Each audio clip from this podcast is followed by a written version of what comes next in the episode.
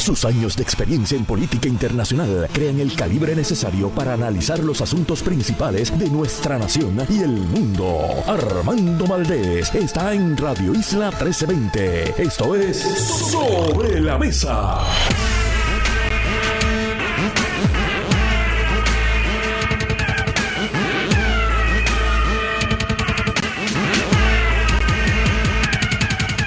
Buenos días Puerto Rico, soy Armando Valdés, usted escucha sobre la mesa por Radio Isla 1320. Hoy, nuestro último programa de jueves. Mañana estoy aquí, mañana estamos aquí todos en Radio Isla 1320 en vivo. Pero nuestro último jueves estará con nosotros José Alameda, economista del recinto universitario de Mayagüez de la Universidad de Puerto Rico. Con él vamos a estar hablando sobre lo que pasó durante el 2022 y lo que podemos esperar para el 2023 en la economía de Puerto Rico y el mundo. Ángel Matos y José Pichi Torres Zamora, los integrantes originales, para ellos tenemos una introducción con toda la pompa y circunstancia que amerita ese panel tan injundioso. Ellos estarán con nosotros aquí para, de nuevo, el último panel de los jueves del 2022 Gary Gutiérrez, sociólogo, estará con nosotros a partir de las 9 y 25 de la mañana. Y en el último segmento a las 9 y 40 del Observatorio de Equidad de Género, Irma Lugo, para también repasar con ella lo que pasó durante este año 2022 en cuanto a la violencia de género en Puerto Rico. ¿Hubo progreso? Le preguntamos a ella. Todo eso y por supuesto, como todos los días, el mejor análisis de todos los temas para hoy 29 de diciembre. Dos días le quedan al año 2022. Son las 8 y un minuto de la mañana.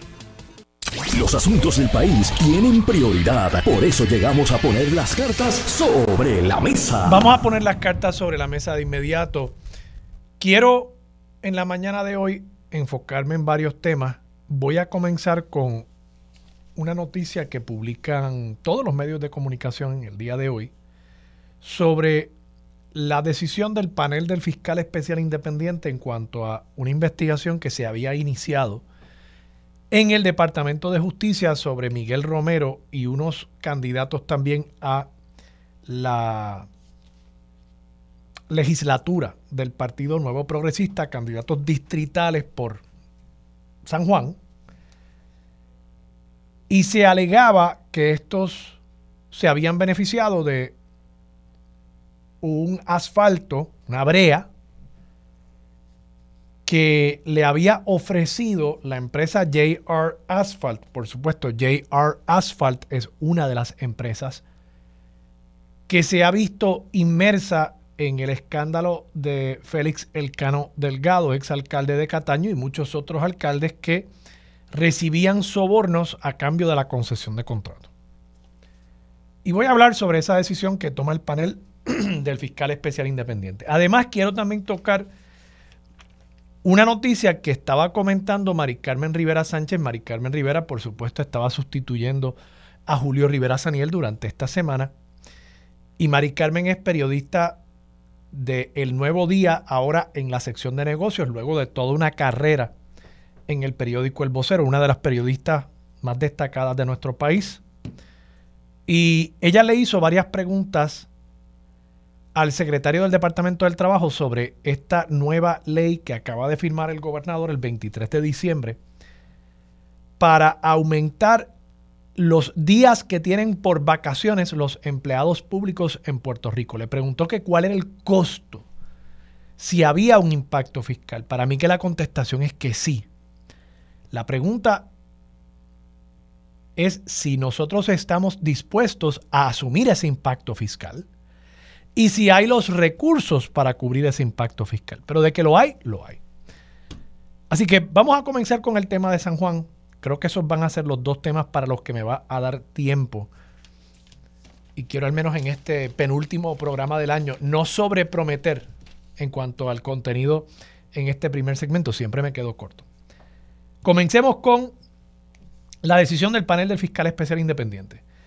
Ustedes recordarán que un grupo de ex candidatos a la alcaldía de San Juan, entiéndase Rosana López por el Partido Popular Democrático, Manuel Natal por el movimiento Victoria Ciudadana y Adrián González por el Partido Independentista Puertorriqueño habían radicado una querella ante el Departamento de Justicia en la que le solicitaban al departamento que investigara una información que había trascendido públicamente acerca de cómo la empresa JR Asphalt le había ofrecido gratuitamente a unas comunidades de San Juan embrear unas vías públicas.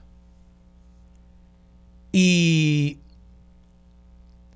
los que anunciaban que esta empresa iba a embrear esas vías públicas eran Miguel Romero, hoy, hoy actual alcalde de San Juan, Juan Oscar Morales, representante, hoy senador, en aquel momento estaba aspirando a revalidar en su distrito representativo, el representante también Víctor Párez, el representante Georgie Navarro y un candidato que no resultó electo por el distrito 2 de San Juan, ese es el distrito de Luis Raúl Torres, Ricardo Rey Ocasio Ramos.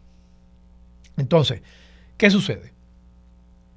Estos legisladores, y Miguel Romero en aquel momento era también legislador y candidatos, publicaban en sus redes sociales con algún tiempo de antelación.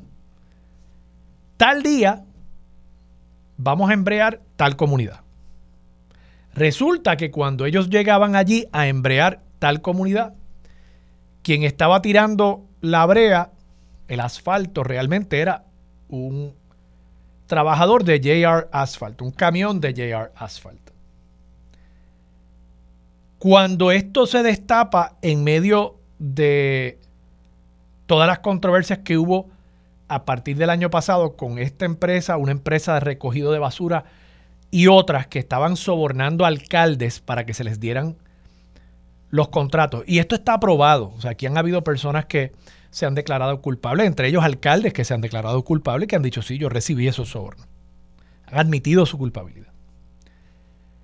En medio de esa discusión pública y toda esa controversia, ese escándalo público de corrupción, pues muchas personas naturalmente preguntaron, caramba, qué raro que esta empresa, JR Asphalt, hubiese ofrecido como una monjita de la caridad esta brea gratuitamente a cambio de nada.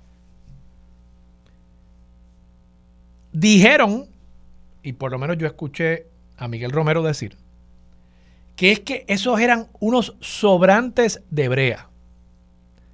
¿Y qué sucede? En efecto, cuando usted prepara la brea, que eso hay que calentarlo para poder tirarlo. Yo no sé si ustedes han estado cerca de una calle cuando es repavimentada y eso suelta un calor terrible. Eso es porque ese material hay que calentarlo para tirarlo. Una vez ese material se calienta, ya eso hay que o echarlo, tirarlo o botarlo. O sea, no se puede enfriar de nuevo la brea para entonces reusarla otro día. Una vez se calienta, se tiene que tirar la brea. La que sobra se bota. Pero ¿qué sucede? Estas empresas, sabiendo eso, sabiendo que van a perder su materia prima, ellos se aseguran de solamente calentar la necesaria para el proyecto que tienen. Vamos, que eso no es una ciencia exacta. Y por tanto puede que sobre un chispito de brea poquito hebrea. Pero dos cosas. Debería ser un chispito, no debería dar para entonces ir a otra comunidad y embrear todas sus calles. Eso es lo primero. Y lo segundo, que una empresa no debería anticipar que va a tener un sobrante tan grande como para que un candidato pueda decir, tal día, la semana próxima, yo voy a ir y yo les voy a tirar brea en cinco calles en su comunidad. O sea, vamos, el que pueda saber que tal día va a sobrar algo de brea, esos son otros 20 pesos. Pero el que sepa que va a sobrar suficiente como para tirar cinco calles de brea, pues ya eso empieza a lucir como que no es un sobrante, como que la empresa quiso dar esa brea gratuitamente por alguna razón. Y este es el negocio de estas empresas. O sea, están ofreciendo brea gratuitamente cuando los municipios los contratan exactamente para eso. Pues, si son tan bondadosos y quieren seguir repartiendo brea, conectado a una campaña política, bueno, pues entonces quizás lo que deberíamos hacer es simplemente decirle, bueno, pues, pues tira la brea gratis en todo el municipio. Si la tiraste en cinco calles aquel día y en tres calles el otro día, bueno, pues tíralo en todo el municipio y el municipio se ahorra ese dinero. Eso no haría sentido, ¿verdad?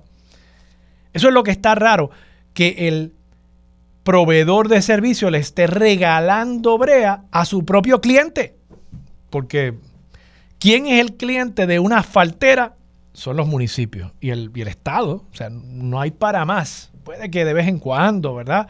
Algún desarrollador cuando se está haciendo una urbanización nueva, pero de ordinario son los municipios y es el Departamento de Transportación y Obras Públicas. Entonces, ante esa información, estos candidatos, ex candidatos, van y radican una querella en el Departamento de Justicia. Justicia tiene un rol particular cuando se trata de un funcionario público. Justicia no radica cargos directamente. Justicia lo que hace es investiga, utilizan sus fiscales, utilizan sus investigadores, el NIE, y hacen las indagaciones, levantan evidencia para ver si hay un caso. Y entonces le pasan una recomendación al panel del fiscal especial independiente.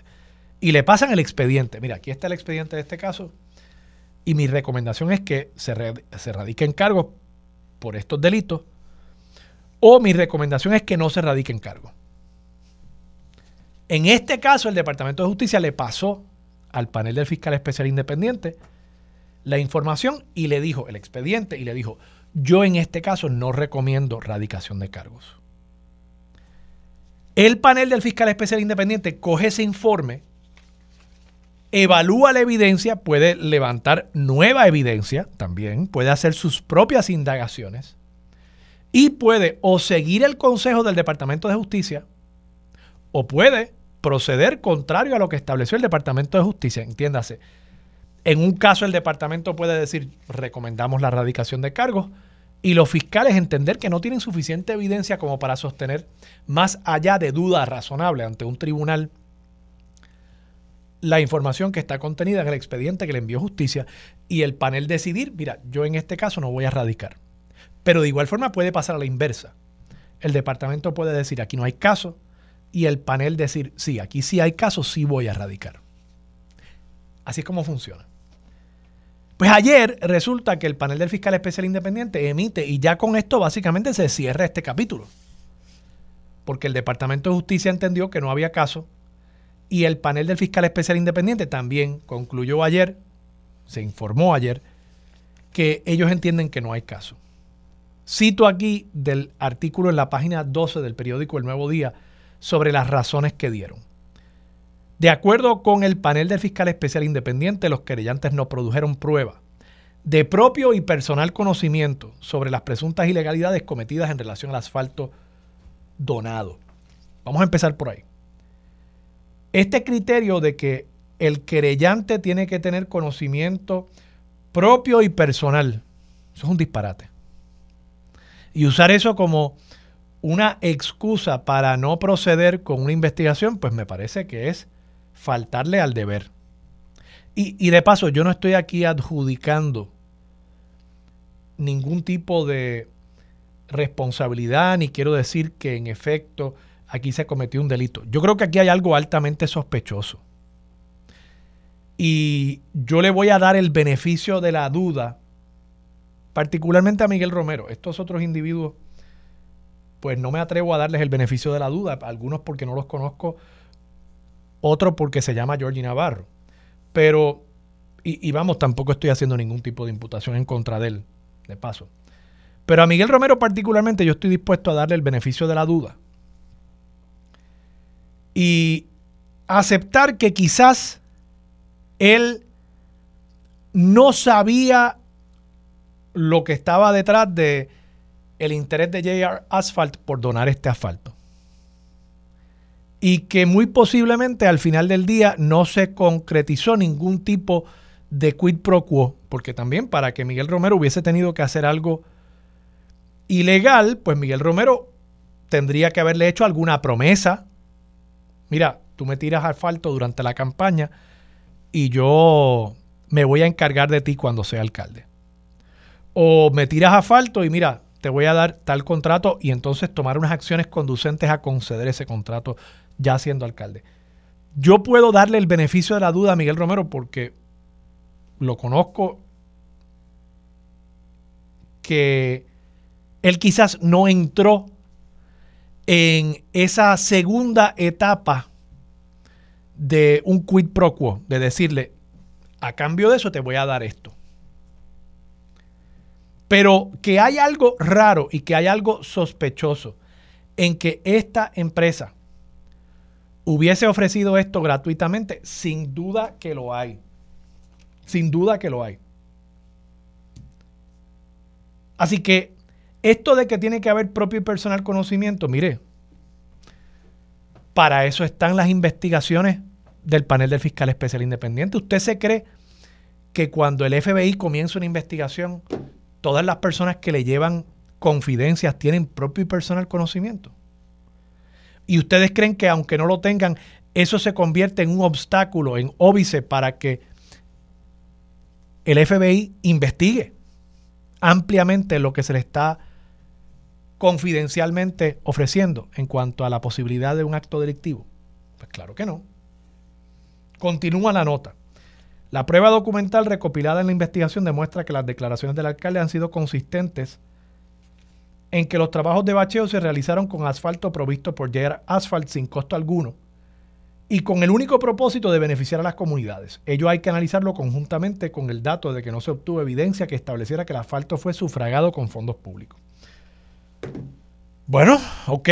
O sea que esta empresa lo que quería era beneficiar a las comunidades. Entonces me pregunto, ¿por qué no pueden beneficiar a las comunidades excepto en época de campaña política y en asociación directa con personas que están aspirando a cargos públicos? De nuevo, yo puedo aceptar y puedo darle el beneficio de la duda a Miguel Romero.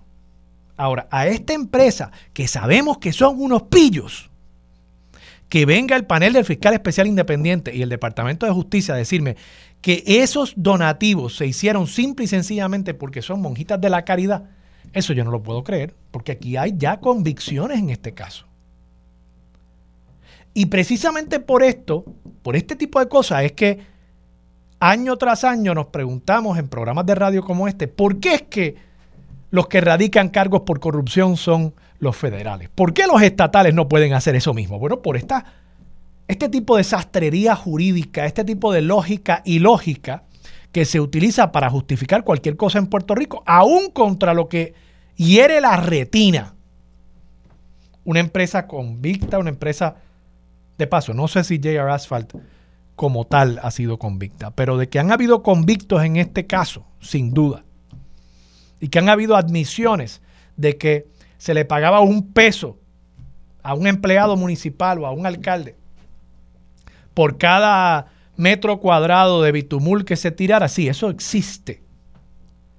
Y entonces pensar que esta empresa, este es el caso, esta es la excepción para aprobar la regla. En todos los demás casos era soborno. Aquí, no, bendito, aquí es que simple y sencillamente querían beneficiar a las comunidades. Y noten lo que estoy diciendo. Una cosa es lo que recibía el candidato en aquel momento alcalde. Otro es lo que ofrecía JR Asphalt. Si el alcalde, si Miguel Romero, no le dijo a esa empresa, mira, a cambio de eso yo te voy a dar tal cosa, pues en efecto no se ha aprobado un delito. Ahora, que el panel del fiscal especial independiente se ponga por escrito y diga, no, no, no, aquí lo que pasa es que esta empresa simple y sencillamente quería beneficiar a las comunidades. Caramba, yo no nací ayer ni me chupo el dedo. Y el pueblo de Puerto Rico tampoco. Y evidentemente aquí esta empresa quería otra cosa. Quizás no lo habían establecido tan claramente como para que esos funcionarios, esos candidatos como tal cometieran un delito, pero de que aquí habían dos o tres personas en esa empresa que decían, muchachos, le damos ese bitumul a estos candidatos y vamos a estar listos. Vamos a guisar cuatro años más en San Juan. Cuatro años más. Cuatro años más. Así decían en la empresa esta, seguramente. Eso me sospecho. Pues sí, yo honestamente no puedo creer esta determinación del panel del fiscal especial independiente de ponerse por escrito y decir y adjudicar, no, no, no, esta empresa lo que quería era simplemente beneficiar a las comunidades, esta empresa, bendito, simple y sencillamente son monjitas de la caridad. Eso yo no me lo creo. Me quedé sin tiempo para el otro tema. Quizás lo dejo para mañana o quizás se lo menciono a José Alameda, que es nuestro próximo invitado, y con él regresamos en breve aquí en Sobre la Mesa por Radio Isla 1320.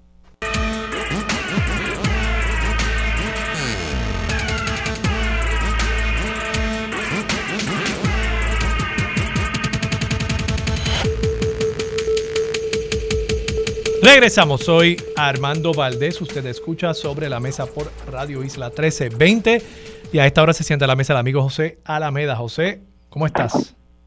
Saludos Armando, saludos a ti, a los radioescuchas. Gran placer estar en tu programa. Feliz Navidad y gracias por estar disponible para Sobre la Mesa. Alameda, te pregunto, ¿cuál es para ti la noticia económica más importante del año 2022? Bueno, yo creo que hay varias. Este, una de las cosas que hemos venido discutiendo y analizando ha sido el proceso inflacionario que se ha dado en el mundo y se ha dado en Puerto Rico, especialmente en los alimentos y en la, en la transportación, en la energía. El segundo elemento que yo creo de noticia que ha sido discutido también y a mí me preocupa mucho ha sido la, la gestión de la del plan de reestructuración de la Autoridad de Energía Eléctrica. Yo creo que la Autoridad de Energía Eléctrica ahí tiene varias dimensiones porque ahí te entra la, situación de Luma, los apagones, los disgustos de la ciudadanía, eh, la aparente incapacidad de, de esta empresa de lograr una mejoría en el sistema eléctrico y también pues obviamente todas las discusiones que no han llegado a ningún lado y ha sido un fracaso, por decirlo de esta manera, del plan de reestructuración de la deuda de la autoridad. Eh, y en ese sentido también tiene en la misma autoridad pues la búsqueda de una alianza público-privada ahora para la generación de la energía, o sea, la parte de la generación de la energía. En ese sentido, pues yo creo que entre la autoridad, eh, todo lo que tiene que ver las ramificaciones de la autoridad, Luma y la inflación han sido los elementos más discutidos para mí. No sé si otros tengan otro criterio, pero yo creo que eso ha sido lo, la discusión mayor en Puerto Rico. Te pregunto, eh, eh, esta mañana Mari Carmen Rivera Sánchez tuvo en entrevista en Pegados en la Mañana al secretario del Departamento del Trabajo. Y quiero regresar a estos puntos que tú traes, pero el gobierno está enfatizando en la tasa históricamente baja en el nivel de desempleo y he escuchado también al gobernador mencionar el aumento en la tasa de participación. ¿Cómo tú ves esos dos datos? ¿Eso realmente es un reflejo de que hay más personas trabajando, es por el impacto de la migración que está obligando a personas que quizás ya estaban retiradas a regresar a, la fuerza laboral o quizás no obligándolos, sino que hay más oportunidades de empleo para ese sector poblacional por la ausencia de gente joven en, en etapa productiva. O sea que, ¿cómo, ¿cómo tú analizas esos datos de desempleo y de reducción en la tasa de participación. O aumento, debo decir, en la tasa de participación. Sí, este, la, el mercado laboral es un mercado bastante confuso en estos días, especialmente por la situación que hay en Puerto Rico eh, sobre la alta inmigración y una de las cosas es la población. La población en Puerto Rico se ha venido reduciendo. Recientemente el total de población en Puerto Rico bajó en 1.3%. Y tú tienes obviamente una, un mercado laboral bastante confuso. En términos generales, las cifras de empleo las tengo aquí presentes a noviembre, pues muestra obviamente un aumento en la en la capacidad de, generar los, los niveles de, empleo. Por ejemplo, vamos a darte ahí la, la cifra en el 2021 esta es la cifra de la de lo que llamamos eh, la vivienda, eh, o sea, la, la, cuesta de vivienda. en el 2021 era un millón ciento veintiocho mil, ha subido a un millón ciento cuarenta mil el número de personas empleadas. Eso obviamente significa que el número de personas desempleadas se ha bajado de 105 a 79. Eh, todavía obviamente tiene un gran reducción de la tasa de desempleo de, por ejemplo, en el 2020 de 9.5, en el 2021 7.3% y en el 2022 6.2%. Es cierto, la hemos podido ver ahí en el mercado laboral, un, por lo menos las estadísticas nos dice que hay un aumento significativo de, del nivel de empleo. Pero este, la, la población en Puerto Rico obviamente se ha ido bajando. Y eso quiere decir que muy posiblemente recuerde una cosa, que el desempleo es aquella persona que está activamente desempleado, es aquella persona que está activamente buscando empleo. Si la persona no busca empleo, pues no es desempleado. Y es muy posible que mucha de la gente se haya salido y haya generado lo que se llama autoempleo o algún tipo de modalidad de empleo. Una cosa que me preocupa siempre también adicional es que con esta cuestión de la pandemia mucha gente aprendió a trabajar en línea. Y yo he visto muchas personas que trabajan en Puerto Rico, estado trabajando en una computadora, pero trabajan para una empresa norteamericana. O sea, su empleo está en Estados Unidos, en Atlanta, eh, las personas que estoy reconociendo, pero ellos no están aquí eh, trabajando para una empresa puertorriqueña o una pues, empresa radicada en Puerto Rico. Por lo tanto, tú tienes ahí una, una, un problema grave de clasificación. Esa persona, como esto se hace por una encuesta que se llama la encuesta de vivienda, cuando van y le preguntan a esa persona, ¿usted está trabajando? Sí, pero no está trabajando para una empresa en Puerto Rico. Entonces, problemas tenemos ahí con esa clasificación que no sabemos si realmente está en Puerto Rico trabajando, está en otro lugar. Claro, ahí también hay una oportunidad, ¿no? En, la, medida, en la medida en que ya muchos trabajadores de lo que en algún momento estaba de moda era llamar los trabajadores de, de la economía del conocimiento, ¿verdad? En la medida en que ese trabajador ya no tiene que trasladarse a Silicon Valley, a Boston, a Nueva York, eh, a la Florida, Miami, para trabajar, puede trabajar desde aquí, pues esa persona también está trayendo, en teoría, esos salarios más altos y esas nóminas también vienen a nutrir la economía de Puerto Rico. Claro, pero la clasificación de empleo no es necesariamente en Puerto Rico. Claro. Sería otro tipo de empleado. o sea que tú, tú sí ves un mercado laboral, digamos, más dinámico con más pujanza y con más demanda. Sí, exactamente. En Puerto Rico por lo menos estamos retornando porque tienes menos gente y tienes a la misma vez una demanda de empleo similar a la que tenías antes, antes de la pandemia. Por lo tanto, tú vas a tener menos gente buscando empleo. Claro. Porque la gente que, de hecho, mucha de la gente que emigra, según las estadísticas, eh, es gente que tiene empleo. Eso es lo que, está raro. Mucha gente entendería que el que emigró es personas que no tenían empleo y se va para Estados Unidos. Pero en caso de Puerto Rico, si tú miras las cifras de la encuesta de que presenta el Instituto de Estadística, mucha de la gente, dos terceras partes de la gente tenían niveles de ingresos, tenían empleo.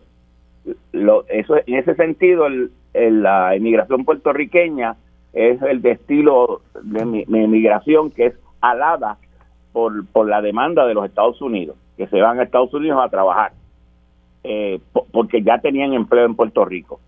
Eh, y esa es la estadística que presenta el Instituto de Estadística en su encuesta de migración. En ese sentido, pues lo que estamos viendo es que tienes una demanda mayor de empleo. Por ejemplo, fíjate qué interesante, aquí la, el grupo trabajador eh, se quedó igual en un millón doscientos dieciséis mil eh, en el noviembre 2021 a un millón doscientos dieciséis mil en el 2022. Este, eso quiere decir que tú no has tenido más gente entrando al, al mercado laboral. ¿Por qué? Pero tienes más empleo, sí es cierto, y tienes más gente trabajando. Pero de esa gente que está trabajando, lo que me preocupa aquí es que te aumenta el número de personas que trabajan menos de 35 horas. Eso quiere decir que hay mucha gente trabajando también lo que llamamos part-time, a tiempo parcial. En ese sentido, pues es cierto, hay una demanda mayor de empleo, pero hay menos gente buscando empleo, lo cual hace que la tasa de desempleo y el número de personas desempleadas sean menores, porque la, la persona desempleada es aquella que busca empleo si tú no estás buscando empleo, tú no eres parte de la fuerza laboral. De hecho, fíjate que el, fuera del grupo trabajador te aumentó, eh, la, gente que sea fuera del grupo trabajador te aumentó de, de 1.518.000 a 1.520.000. Aumenta en 2.000 personas. Pero es una tendencia típica en Puerto Rico. Eh, yo no creo que, que sea una economía fuerte.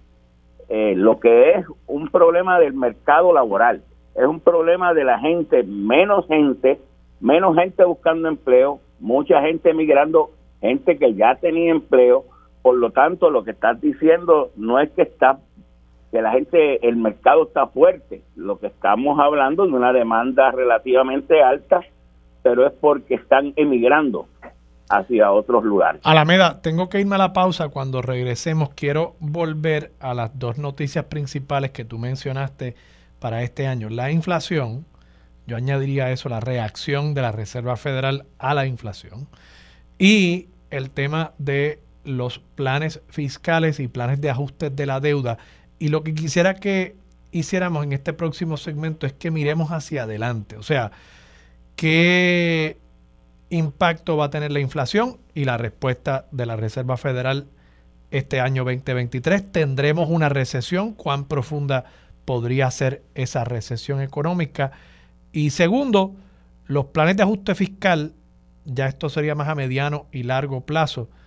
¿Cuándo podríamos estar volviendo a un proceso de quiebra ante la manera en que el gobierno pues está regresando a sus prácticas anteriores de gastar dinero como si no hubiese mañana y la última la pagará el diablo. Con eso regresamos aquí en Sobre la Mesa por Radio Isla 1320.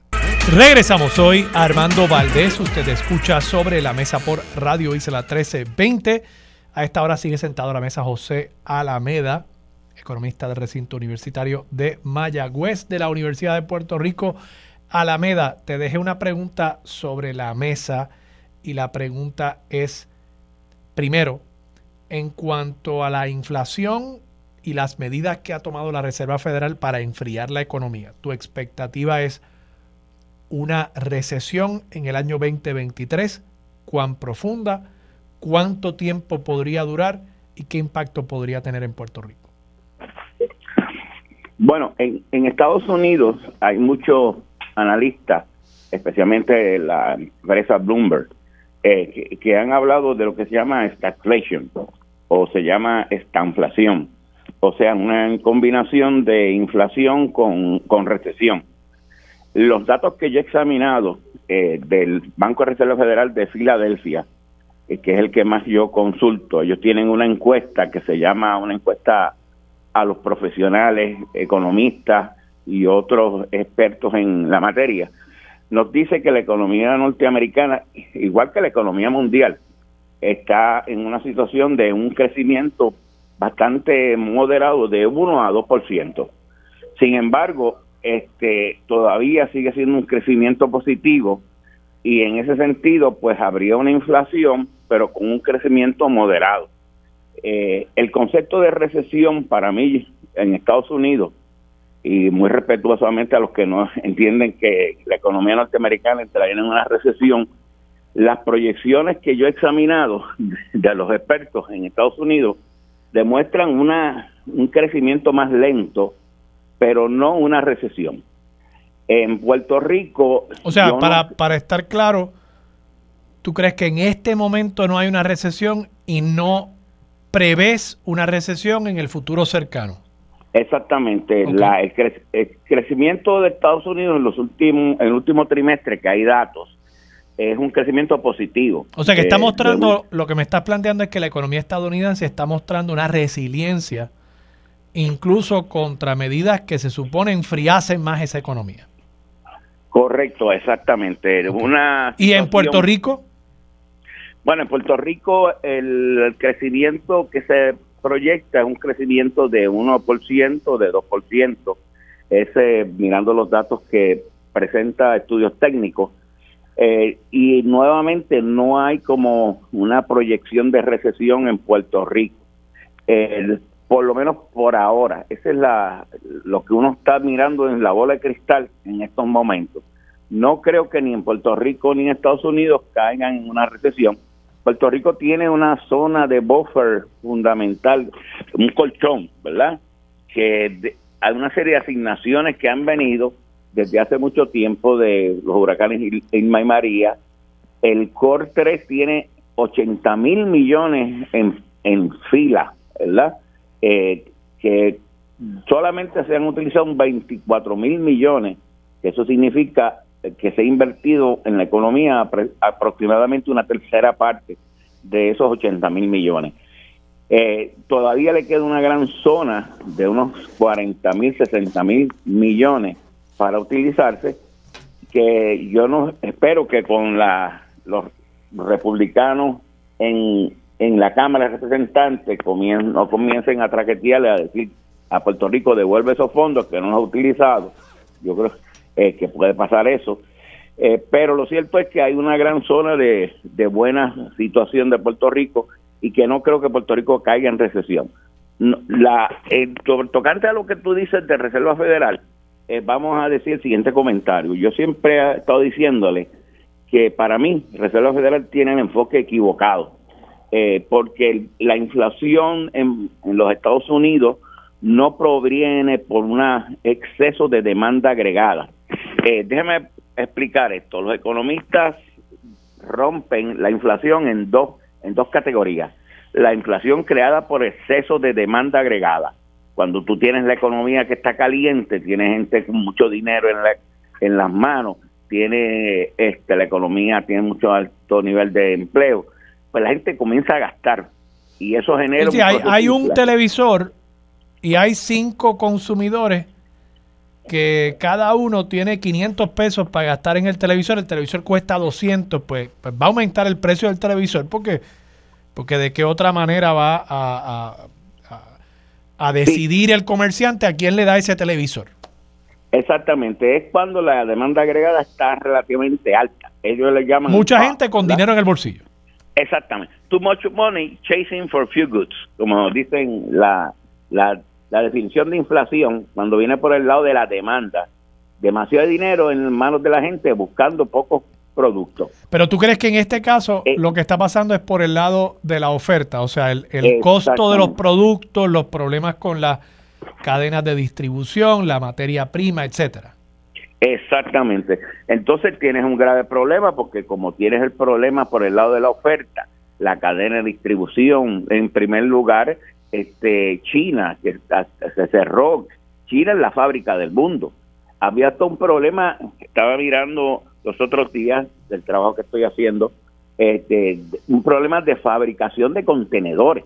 Los contenedores famosos que llegan acá, pues eh, China, que es la mayormente donde se fabrican, está, no, estaba teniendo problemas en la fábrica de, fabricar esos contenedores.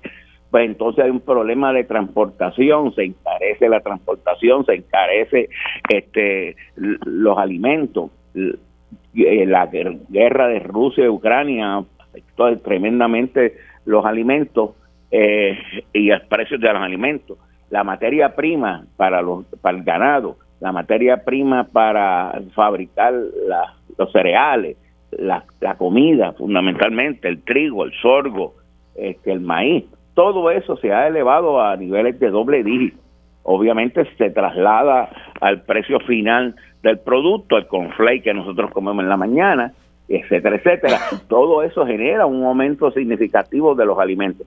Fíjate que en ese caso, el, el, Reserva Federal, con su política de aumentar tasas de, interés a través de la tasa que, que ellos hacen del Fed Fund Rate, lo que llaman, pues tiene pocos efectos en la, en la economía, especialmente de atajar el proceso inflacionario. hay estudios, de hecho, de un profesor Shapiro de la Reserva Federal de San Francisco que presenta una medición, una métrica donde cuándo es que viene la inflación por el lado de la oferta y cuándo es que viene por el lado de la demanda.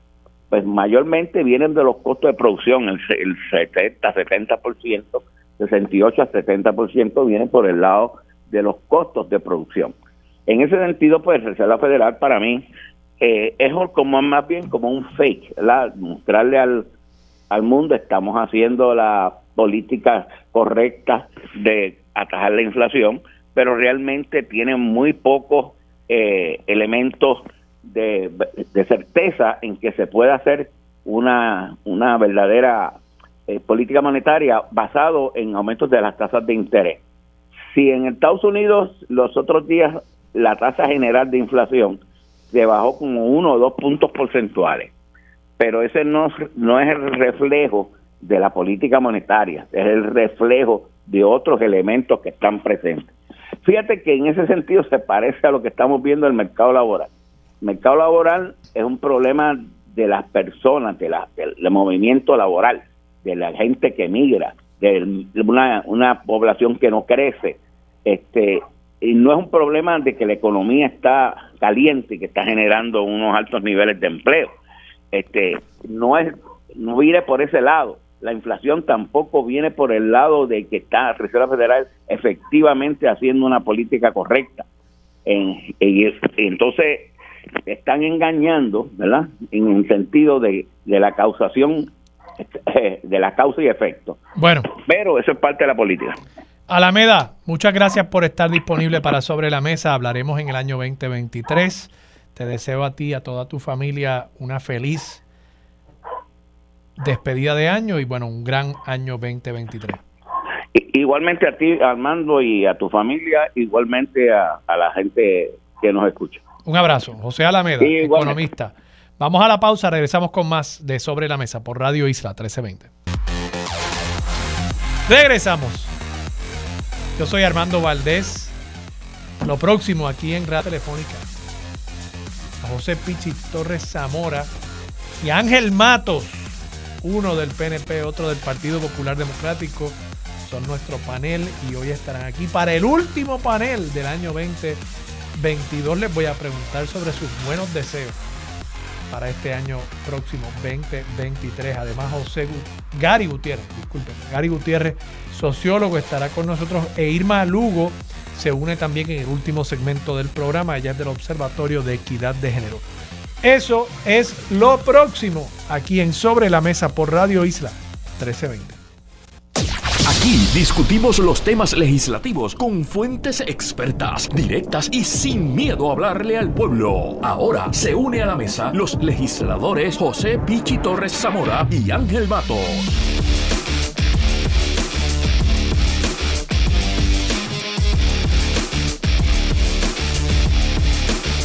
Regresamos, soy Armando Valdés, usted escucha sobre la mesa por Radio Isla 1320. Entiendo, según las señales que me está haciendo el aquí que tenemos a Ángel Matos, pero José Pichito Rezamora está missing in action y estamos haciendo aquí un llamado al que esté al lado de José Pichito Rezamora que le diga Armando Valdés y el público de Radio Isla 1320 lo está buscando.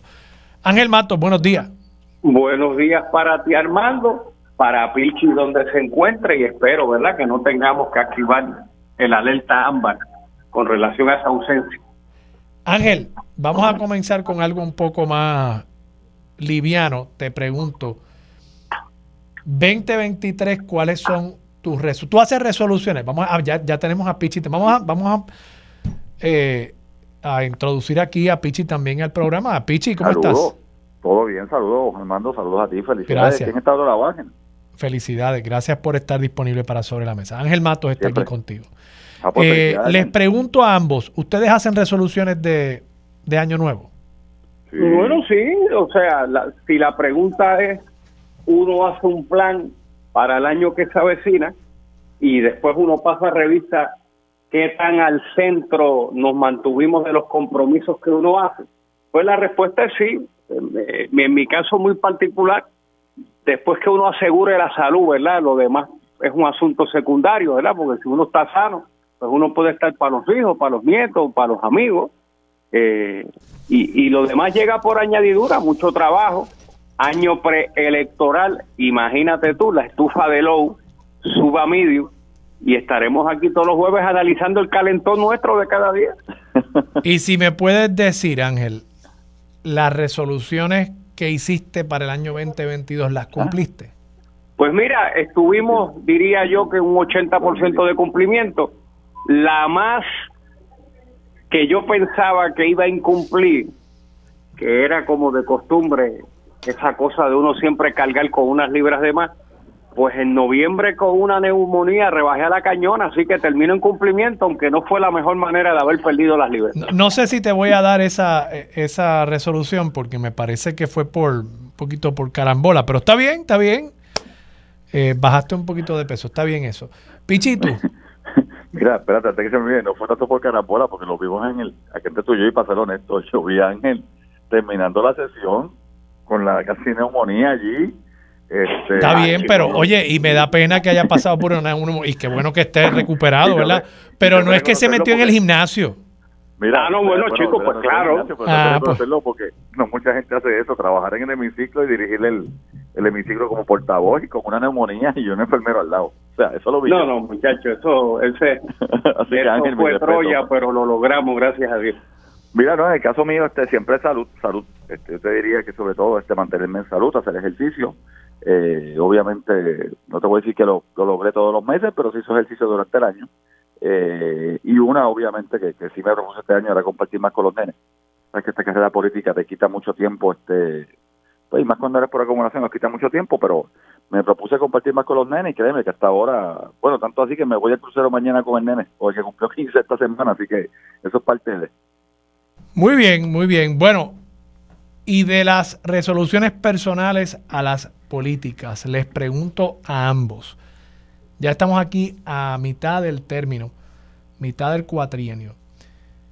¿Qué ustedes entienden fueron los proyectos, la agenda más importante de sus respectivos partidos, específicamente en la legislatura, y qué de eso se ha cumplido? O sea, eh, ¿cuál es la zafra de logros de proyectos, de agenda, de políticas públicas del Partido Popular por un lado y del Partido Nuevo Progresista por otro. Ángel, comienza. Bueno, bueno, tengo aquí tengo la ventaja y el privilegio que como soy portavoz te puedo decir que en números totales en gobierno compartido a dos años, ¿verdad? De uno tener la responsabilidad de manejar los trabajos de la mayoría de la Cámara, pues hemos procesado 1.651 medidas, ¿verdad?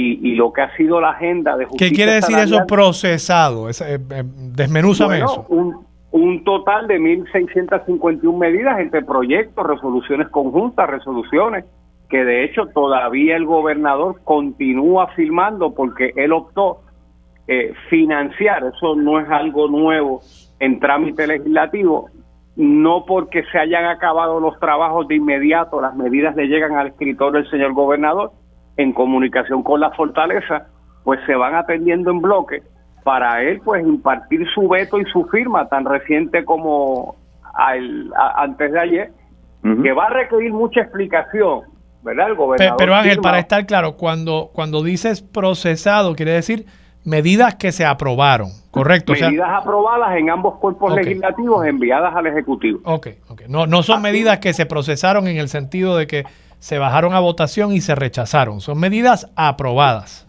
Aprobadas en estos dos años. ¿Y qué te puedo decir? Eh, aumento el salario mínimo a 10.50 en el sector eh, privado, aumento de mil dólares a los maestros, 500 a los trabajadores del sector de seguridad. Eh, son varias de esas medidas que lentamente han hecho justicia a nuestros trabajadores en Puerto Rico. La más reciente, que es la ley 22 del 2000, eh, ley 24 del 2022, es la recuperación de nueve días adicionales de vacaciones en el sector público que tienen que ser utilizadas de manera compulsoria. Hay que recordar que en el sector público las vacaciones podían llegar hasta 30 días, tradicionalmente se consumían 15 y se pagaba en un Puerto Rico que ya no existe y se pagaba el exceso de vacaciones y el exceso de enfermedad, lo que se conocía como el enfermito. Eso se fue con el primer plan fiscal del 2017. Wanda Vázquez trató de restituir la totalidad, la Junta lo vetó. En esta ocasión se están devolviendo nueve días adicionales para que en coordinación, con previa notificación, ¿verdad? Eh, eh, en cada agencia de, de gobierno, que empleado público que acumula dos días por mes y llega a 24, pues de optar por consumir los 24 los tenga, es un rescate de beneficio a los trabajadores, sobre todo para los trabajadores que tal vez todavía su ingreso mensual no está a la altura que uno quisiera, pues en los beneficios marginales uno compensa. Pichi. Mira, en términos del PNP, obviamente somos partido de minoría, eh, así que el, el juego cambia. O sea, en la legislatura el partido de mayoría, como bien dice Ángel, es el que lleva el liderato, ¿verdad? Y es el que decide qué se aprueba y qué no se aprueba. Aunque tengo que ser claro, o sea, vamos a ser honestos, la legislatura, eh, esta legislatura, ¿verdad? De, de, como presidente y Ángel, eh, en términos procesales, nos ha aprobado los compañeros varios proyectos. Eh, te puedo decir que, por ejemplo, Ángel muy bien menciona el proyecto de ver los días por, por los días por vacaciones, si no me equivoco, a los empleados públicos, los 24 días. Y ese proyecto este tiene, tiene ¿verdad? Este, también este compañeros del PNP. Así que en ese sentido, te puedo decir que la delegación del PNP, que es una delegación de, minoría, ¿verdad? que tiene que básicamente hacer una fiscalización, eh, ha cumplido su objetivo, primero, de lograr este acuerdo con la mayoría, de lograr mover una agenda que es buena para todos, porque realmente es buena para todos en términos de proyectos que es bueno para todos los puertorriqueños. Eh, los compañeros individualmente en sus agendas personales han logrado mover proyectos importantes para Puerto Rico, en otros han coincidido con compañeros del Partido Popular eh, para lograr proyectos de este desarrollo para Puerto Rico. Así que yo te diría que desde mi perspectiva, muy honesta, eh, para el PNP el consenso y el diálogo con la delegación de la mayoría ha sido, eh, ¿verdad? Que es el norte de nosotros en todo momento para mover una agenda, ha sido crítica y ha sido vital en este momento. Y, fuera de esos elementos procesales, Pichi, sustantivamente, política pública, ¿cuál ha sido la agenda y los logros, la zafra legislativa del PNP durante estos dos años? Bueno, yo te diría que en términos legislativos, obviamente nosotros como minoría, pero siendo la delegación del partido de gobierno, eh, nuestra agenda simplemente también es la agenda del gobernador, o sea, en la medida que el gobernador ha enviado proyectos eh, a la legislatura eh, para que se muevan, para que se aprueben, para que se, le dé política pública o proyectos ¿verdad? donde el gobernador ha dicho, mira, esta es mi política pública o no estoy de acuerdo con esto, o vamos a buscar un, ¿verdad? Nos reúne, vamos a buscar un happy medium, pues yo te diría que la agenda de nosotros es la agenda del gobernador. Este, procesalmente, mira, los, proyectos así que te pueden... pero ¿y cuál es esa agenda? En la legislatura, ¿cuál es esa agenda? ¿Cómo se ha materializado? ¿Verdad? Ángel mencionó varios proyectos de índole laboral. Pues en, cuanto al PNP, ¿cuáles serían esos logros insignes de la agenda del gobernador Pierluisi en la legislatura? Bueno, lo que pasa es que de entrada así de mente ahora mismo no me vienen a la mente. Sí me vienen los de controversia, por ejemplo. Yo te puedo hablar de de proyectos de controversia donde el, el PPD y el PNP estamos buscando el consenso. Uno que no se ha aprobado, pero que sí, llevamos dos años pregando, son las enmiendas al Código Electoral de Puerto Rico, que es agenda del gobernador, este, y que obviamente estamos en negociaciones de los dos partidos de mayoría, PNP y PPD.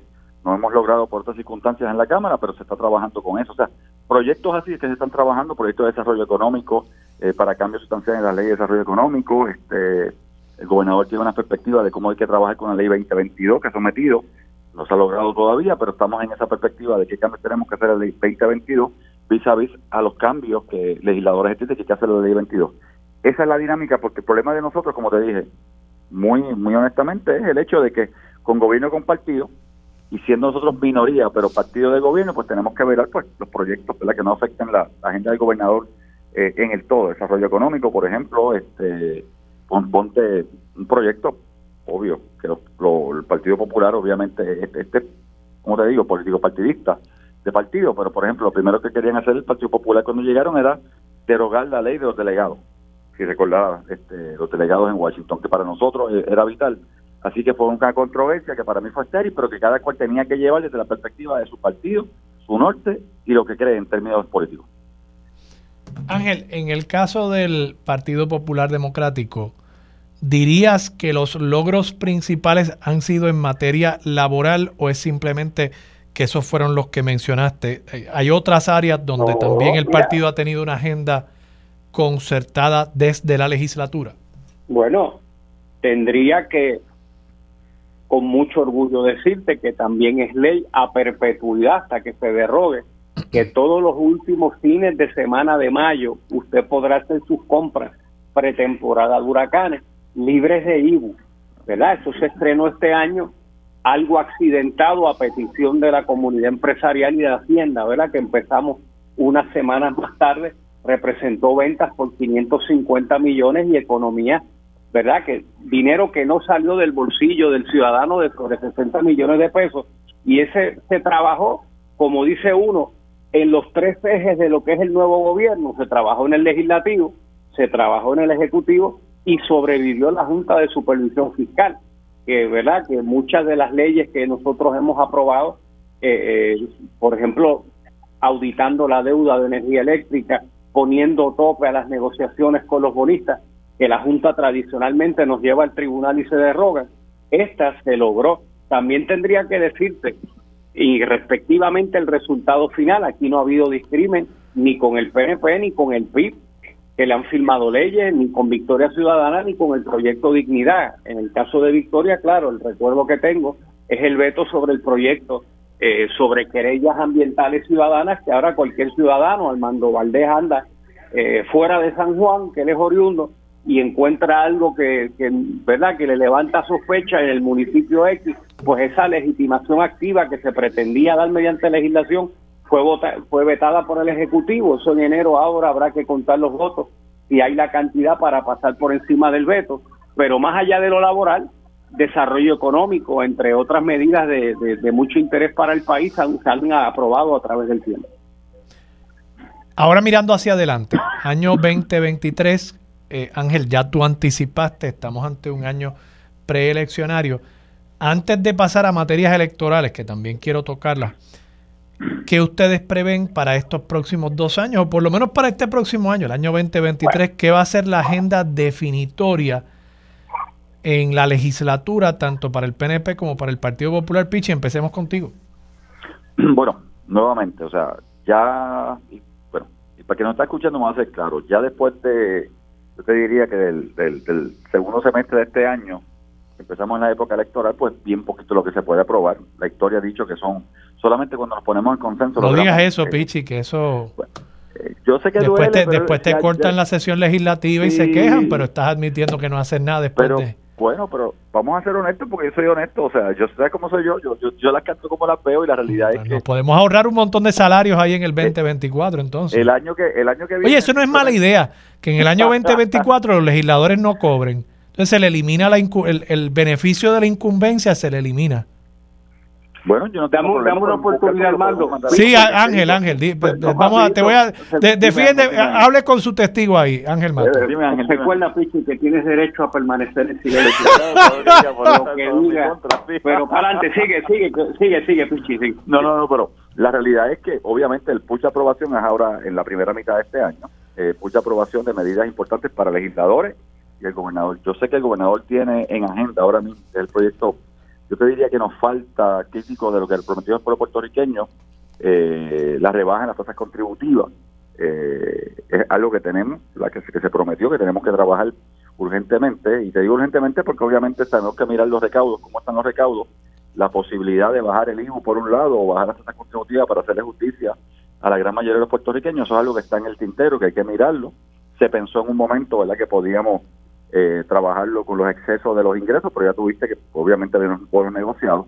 Pero yo creo que con el hecho de que logramos este, lo que se logró para Medicaid en Puerto Rico por cinco años, que estabiliza Medicaid ya finalmente por cinco años, el gobierno como tal puede mirar este, las rebajas de tasas contributivas en las planillas eh, a largo plazo con el, con el exceso, pensando en el exceso de dinero que va a llegar, que tiene lo menos que tiene que poner el, contribuyente para, para subsidiar este, la tarjeta de salud. Así que eso es algo, yo sé que el gobernador lo tiene ahí. Hay otros proyectos de desarrollo económico que están en el tintero en términos de cambio de leyes, que yo he hablado con el gobernador, pero son cambios de leyes menores para agilizar, obviamente, eh, el DEC, el Departamento de Desarrollo Económico, en términos de política pública. Así que yo te diría que vamos en el, camino de desarrollo económico más que nada y, de contributivo. Ángel. Bueno, quedan tres sesiones legislativas. El año 2023 es un año de dos sesiones completas. El 2024, por disposición constitucional, es de una sesión, no se celebra la sesión de agosto.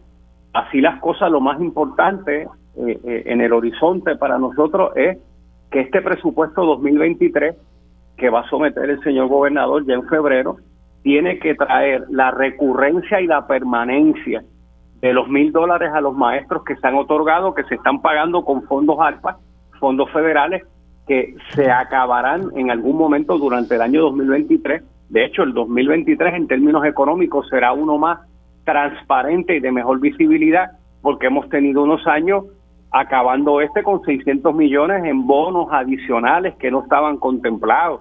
Por eso en enero ya el titular de ventas récord y de recaudos récord, pues por mí que ni lo radiquen porque se cae de la mata que si han inyectado dinero federal a la ecuación, pues más actividad económica habrá en la economía. Eh, para mí, en carácter personal, ¿verdad? como persona que siempre procura el desarrollo del turismo en la isla, se ha presentado un proyecto de ley para darle alguna estructura a los alquileres a corto plazo y que tenga un marco regulatorio estandarizado en los 78 municipios. Eh, Puerto Rico ha duplicado su cantidad de habitaciones con estos alquileres a corto plazo. Es importantísimo para el desarrollo económico el buen manejo de estas propiedades, pero la estandarización del servicio ofrecer, la fiscalización de los que desgraciadamente eh, montan esquemas con alquileres a corto plazo, tuve que manejar uno bien penoso en Culebra, en donde se alquiló una propiedad que era la bonita, llegó el matrimonio y, y había como un libreto prediseñado que hubo un error en el booking y le ofrecieron de consuelo como que una covacha y como el matrimonio era de afuera, pues aceptó un pequeño de reembolso, pero cuando vas a los reviews no es la primera vez que en esa propiedad pasa el mismo esquema.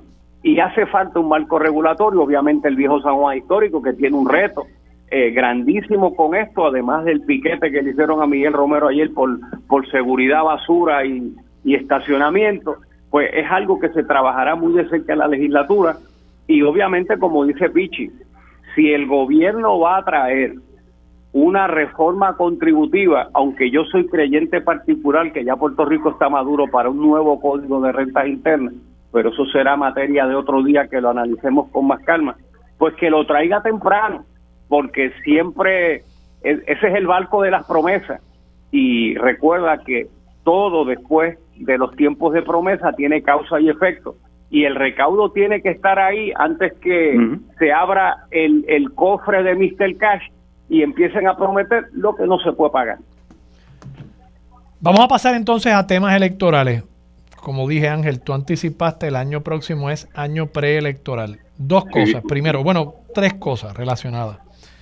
Primero, ¿hay espacio en la legislatura para una reforma electoral, para trabajar con ese código electoral que tantos problemas generó durante la elección del año 2020? Uno.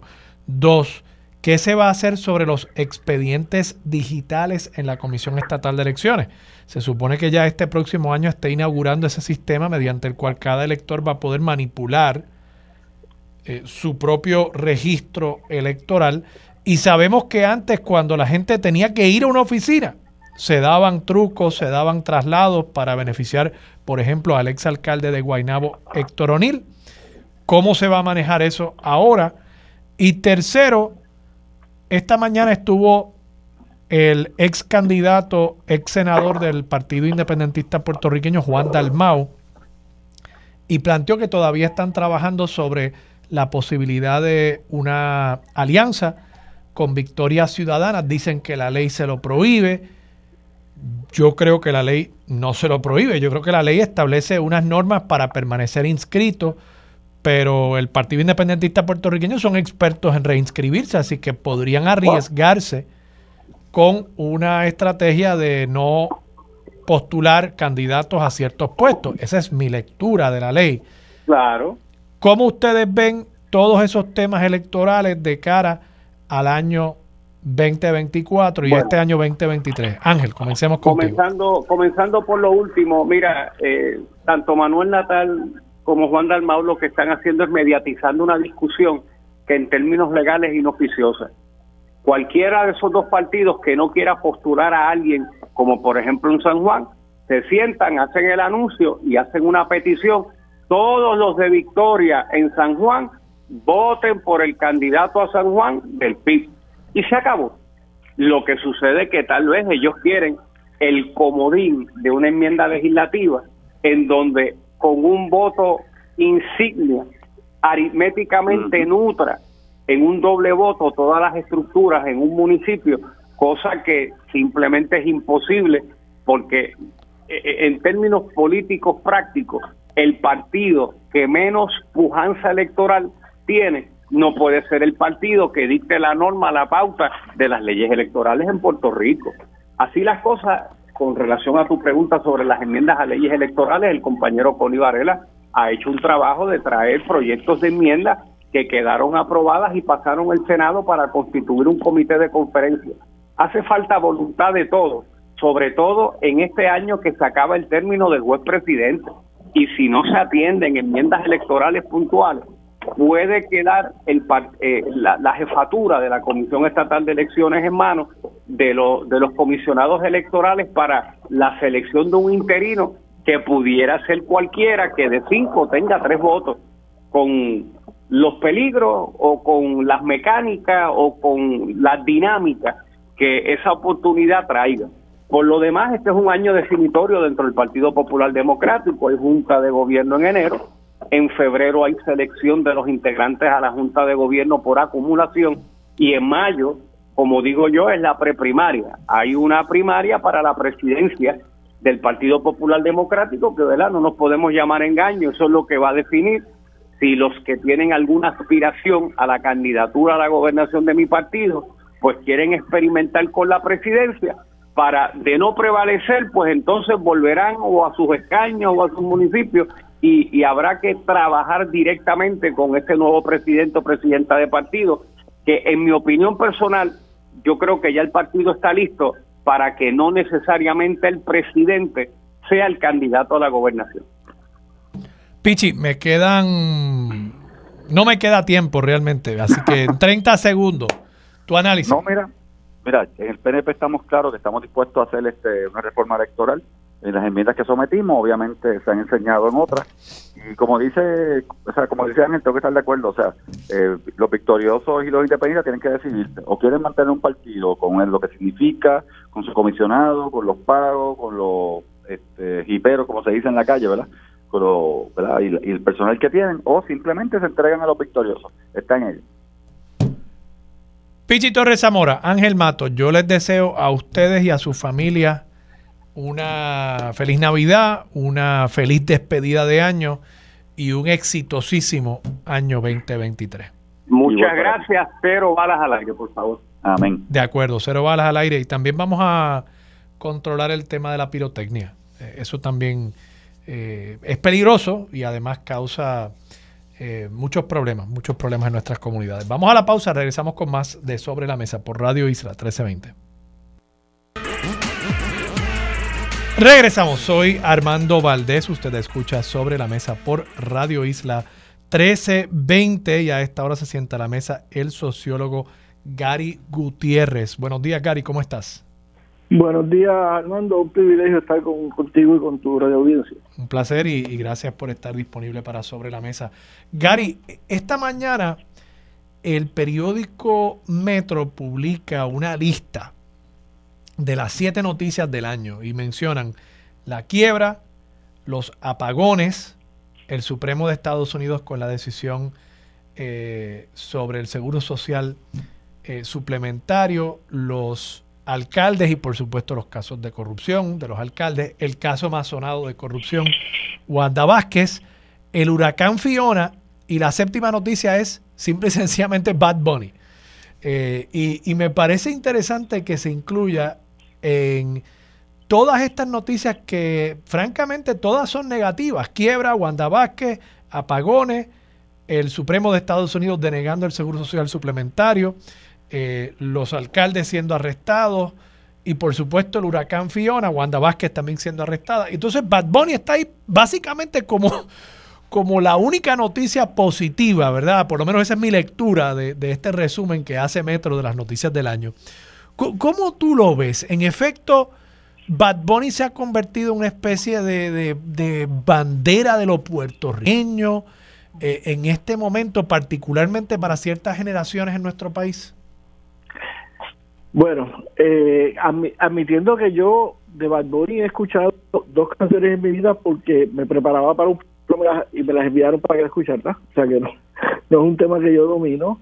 Me parece que, que es importante entender que sí, que Bad Bunny es reflejo de, de la puertorriqueñidad en este momento, de la juventud en este momento y, y que en, su, en sus mensajes, tanto en, en sus canciones, las pocas que yo he escuchado, ¿verdad? como, como en su forma de vestir, en la forma de, proyectar el género, en, la cuestión de género, en su, eso que eso lo he visto en los periódicos, ¿verdad? Pues me parece que, que, es un fenómeno que representa eh, unos sectores de la sociedad eh, que están manejando todo lo que lo otro que tú planteas, que tú planteas como negativo, ¿verdad? Y que yo planteo como violencia institucional. O sea, fíjate que todas las cosas que tú has mencionado, Mano eh, es, es un ejemplo de violencia institucional.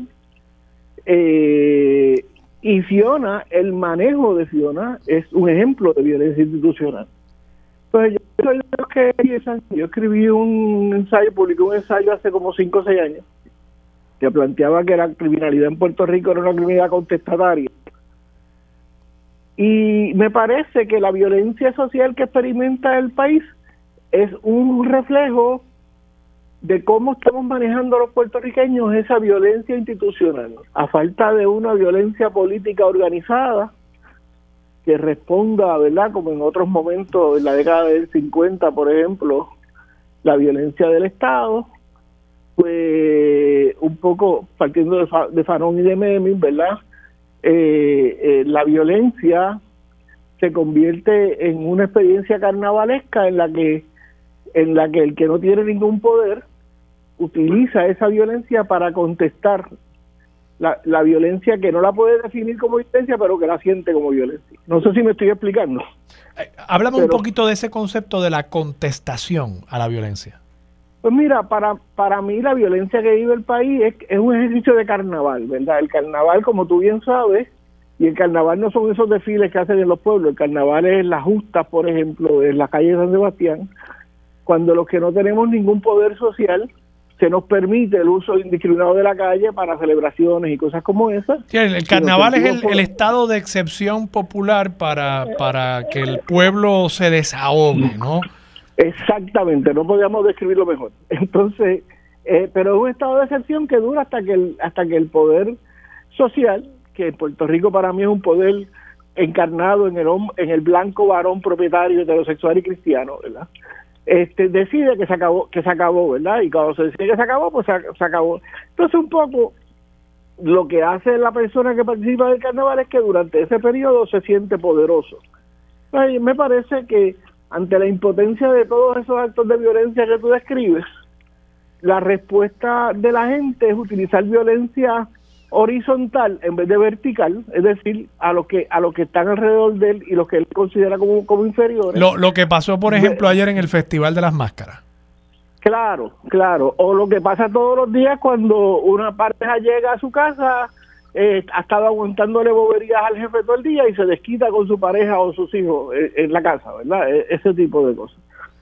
Entonces, eh, me parece que, por un lado, pues Bad que hay compañeros que entienden mejor y compañeras que entienden mejor ese fenómeno, puede representar un escapismo a, todo esto, pero hay un sector que se va que va a utilizar la violencia para sentirse poderoso y para sentirse menos oprimido, ¿verdad? Eh, eh, es como un poco el capataz en una eh, la, vieja figura del mayorado del capataz, ¿verdad? Que, que se sabía que no tenía ningún poder, pero pero ejercía un poder sobre sobre los peones para sentirse poderoso.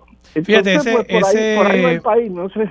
Sí, es, ese componente de análisis que tú traes del, del carnaval me está interesante también en la medida en que en estos días eh, Bad Bunny, este exponente, que de paso yo te admito también que yo eh, quizás he escuchado dos canciones porque he estado en algún lugar donde las han puesto y, uno como que ya conoce su tono de voz. Pero tampoco es que sea un gran fanático de su música, pero tengo que reconocer. Pero, pero, que conste que yo no tengo nada en contra de No, yo tampoco. Me, me, o sea, me, me, agrada que haya sido, llega a ser, haya llegado a ser un tipo millonario y dentro de lo que hemos visto aquí de yo creo que es bastante poblerino todavía, no sé, pero no quiero, sí, no, me parece y me parece una persona solidaria. Eh, y, me parece honesto, me parece que está haciendo las cosas como y celebro y celebro su éxito, aunque pues yo no necesariamente esté participando, aunque no lo entendamos. Exacto, eh, eh, pero pero me parece que por ejemplo ese ese asunto del carnaval en estos días tú habrás visto, como lo hemos visto todos, que él hizo un concierto un poco improvisado en la calle Loíza en el techo de una estación de gasolina. Entiendo que estaba grabando un video musical. Y, y se aglomeraron, lo que en la foto yo he visto parecen miles de personas, en una cosa instantánea, repentina, espontánea. Y, y, ver eso, pues también me hace pensar en ese, en ese componente de análisis que tú traes del carnaval, de que la gente está buscando esos momentos de escape, esos momentos de excepción para librarse un poco de toda esa violencia. Y también, irónico, como tú planteas, la violencia del Estado contra el ciudadano, pero entonces se preocupa ese mismo Estado, o por lo menos esos jerarcas del Estado, por señalar la supuesta violencia en la letra de las palabras, de las canciones de un Bad Bunny que no es el Estado, que no ejerce violencia eh, contra, contra la ciudadanía como lo hace el Estado.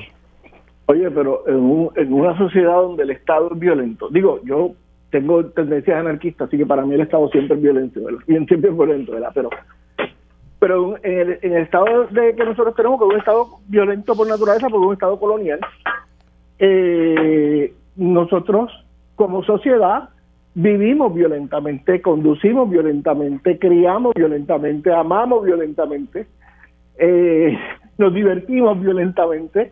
Entonces, decir que la que criticar a Bad Bunny porque la letra de sus canciones es violencia, pues hay que preguntarse si Bad Bunny es eh, simplemente un reflejo de, de esa otra violencia que estamos hablando, ¿no? De acuerdo, de acuerdo. Gary, te agradezco mucho esta conversación. Me gustaría que en el año 2023 tengamos muchas más. Y bueno, te Estamos deseo. incondicionalmente a sus órdenes. Te lo agradezco, te lo agradezco y te deseo eh, una feliz despedida del año 2022 y un exitosísimo año 2023. un abrazo. Una despedida, una despedida que va a ser violenta porque, porque los petardos y la pirotecnia es un acto de violencia. Lamentablemente. Eso y por supuesto, ni hablar de los tiros al aire. Gary, gracias. Vamos a la pausa, regresamos con más de Sobre la Mesa por Radio Isla 1320. Regresamos, soy Armando Valdés, usted escucha Sobre la Mesa por Radio Isla 1320 y a esta hora se sienta la mesa Irma Lugo del Observatorio de Equidad de Género. Irma, buenos días, ¿cómo estás? Buenos días, Armando. Muchas gracias por la invitación. Saludos a todo el público y muchas felicidades. Gracias a ti por estar disponible para Sobre la Mesa y sí, felicidades a ti también. Te pregunto, Irma, este año 2022, ¿qué saldo nos deja en cuanto, y comencemos con lo más terrible, los feminicidios y dentro de eso los feminicidios íntimos? Pues mira, Armando, este, lamentablemente al día de hoy nosotras en el observatorio hemos documentado 79 casos de feminicidios en su totalidad. De esos 79, ¿verdad? Y, y como siempre establecemos, feminicidio es una categoría amplia donde hay varias subcategorías. Tenemos 15 feminicidios íntimos, que son los que están relacionados a los casos de violencia doméstica o violencia de género con pareja o expareja, pero también tenemos 50 casos que están en este momento bajo investigación. De esos 50 se desglosan 26 donde se desconoce el móvil o el agresor y 24 donde todavía verdad no hay una causa determinada de la muerte o qué nosotras documentamos esos cuerpos de mujeres que se encuentran sin un signo visible de violencia. Así que en lo que se determina, ¿verdad? Pues nosotras como parte del trabajo, pues e, e, ese es parte del trabajo de un observatorio, ese seguimiento, ¿verdad? esa revisión, esa actualización. Así que los vamos documentando. Tenemos dos casos de feminicidios familiares de este año.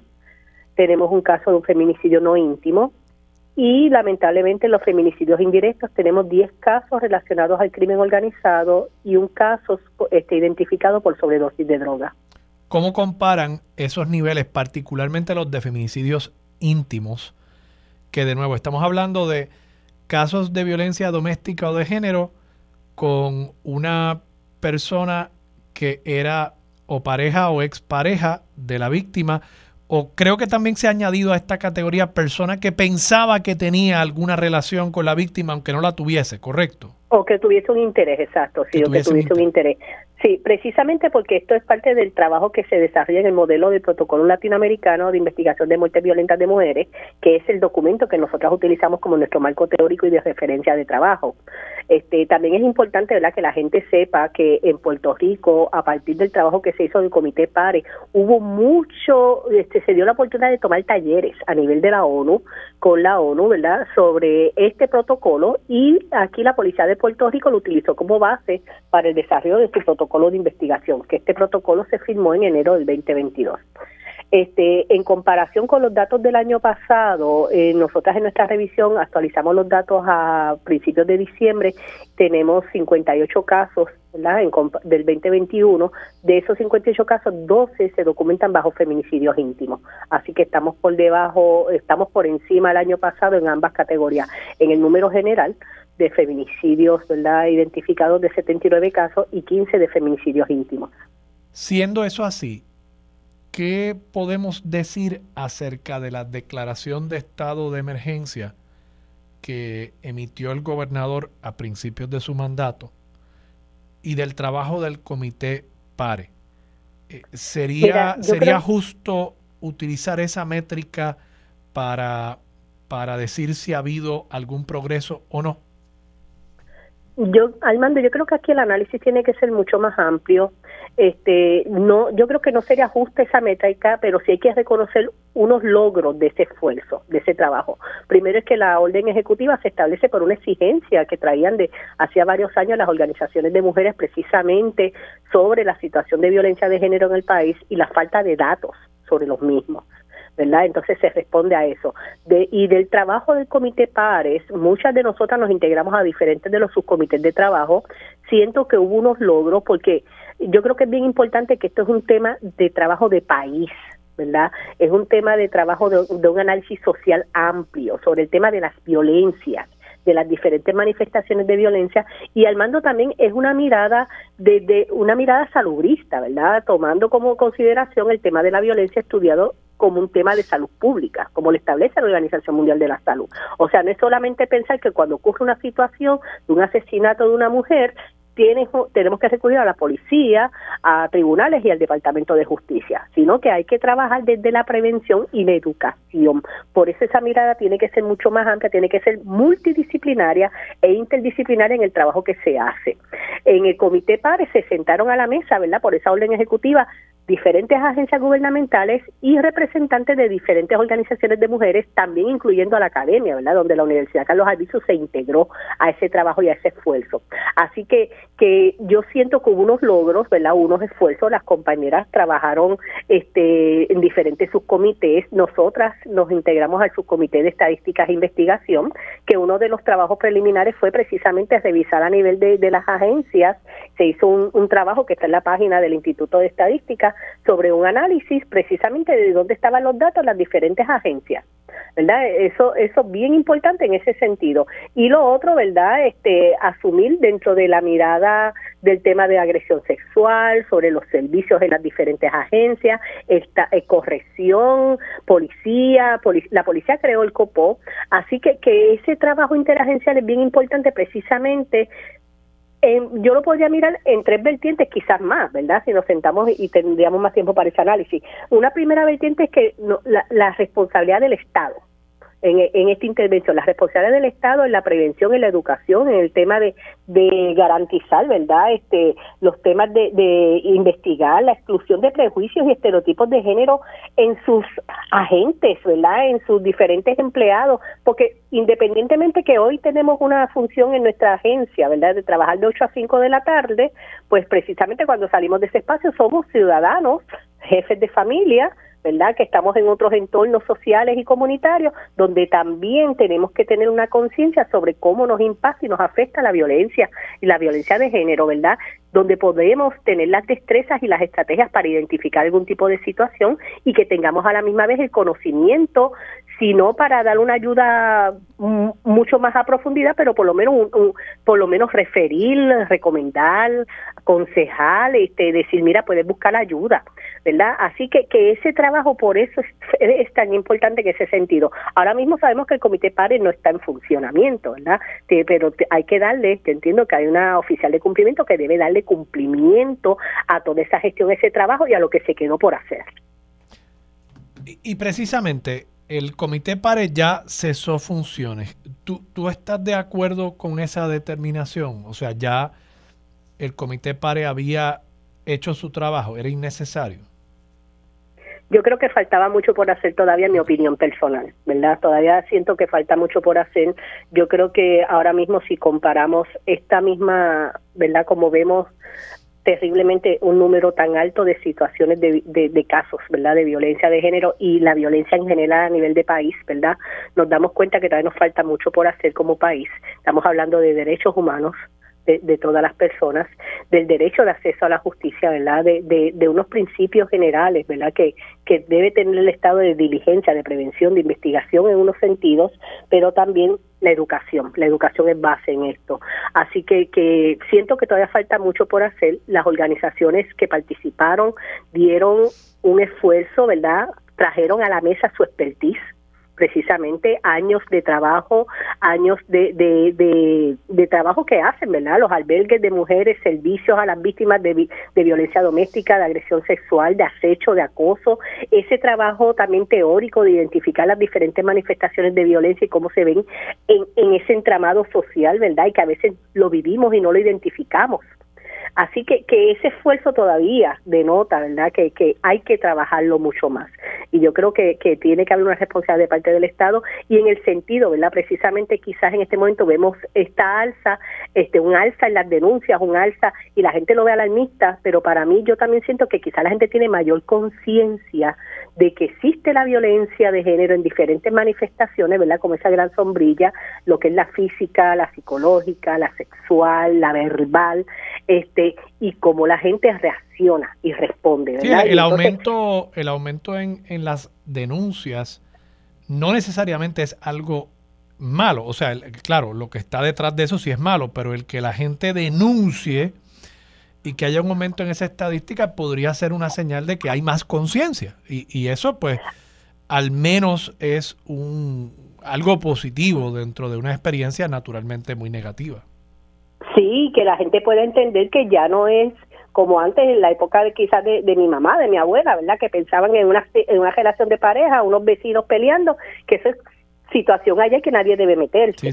Sino que la gente también entiende e identifique, mira, está ocurriendo algo, esa persona necesita ayuda, necesita apoyo, hay unas organizaciones, hay, hay unas agencias de gobierno que pueden proveer un apoyo a esa víctima para ella, para sus hijos e hijas, para su familia, ¿verdad? Y hay que buscar información y uno se educa, ¿verdad? Uno se educa y uno provee, porque es como te digo, ¿verdad? Estamos hablando a nivel social, que, que no es algo que impacta solamente una persona. Mira, este Armando, en nuestros datos nosotros documentamos la cantidad de hijos e hijas que quedan huérfanos, niños y niñas y personas adultas.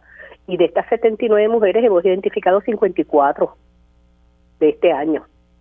Que dejan atrás un, huérfano. Que dejan atrás, exacto, niños y niñas y también hijos e hijas adultos, ¿verdad? Porque hemos visto este año casos de personas que llevaban relaciones de pareja de muchos años que ya sus hijos eran adultos.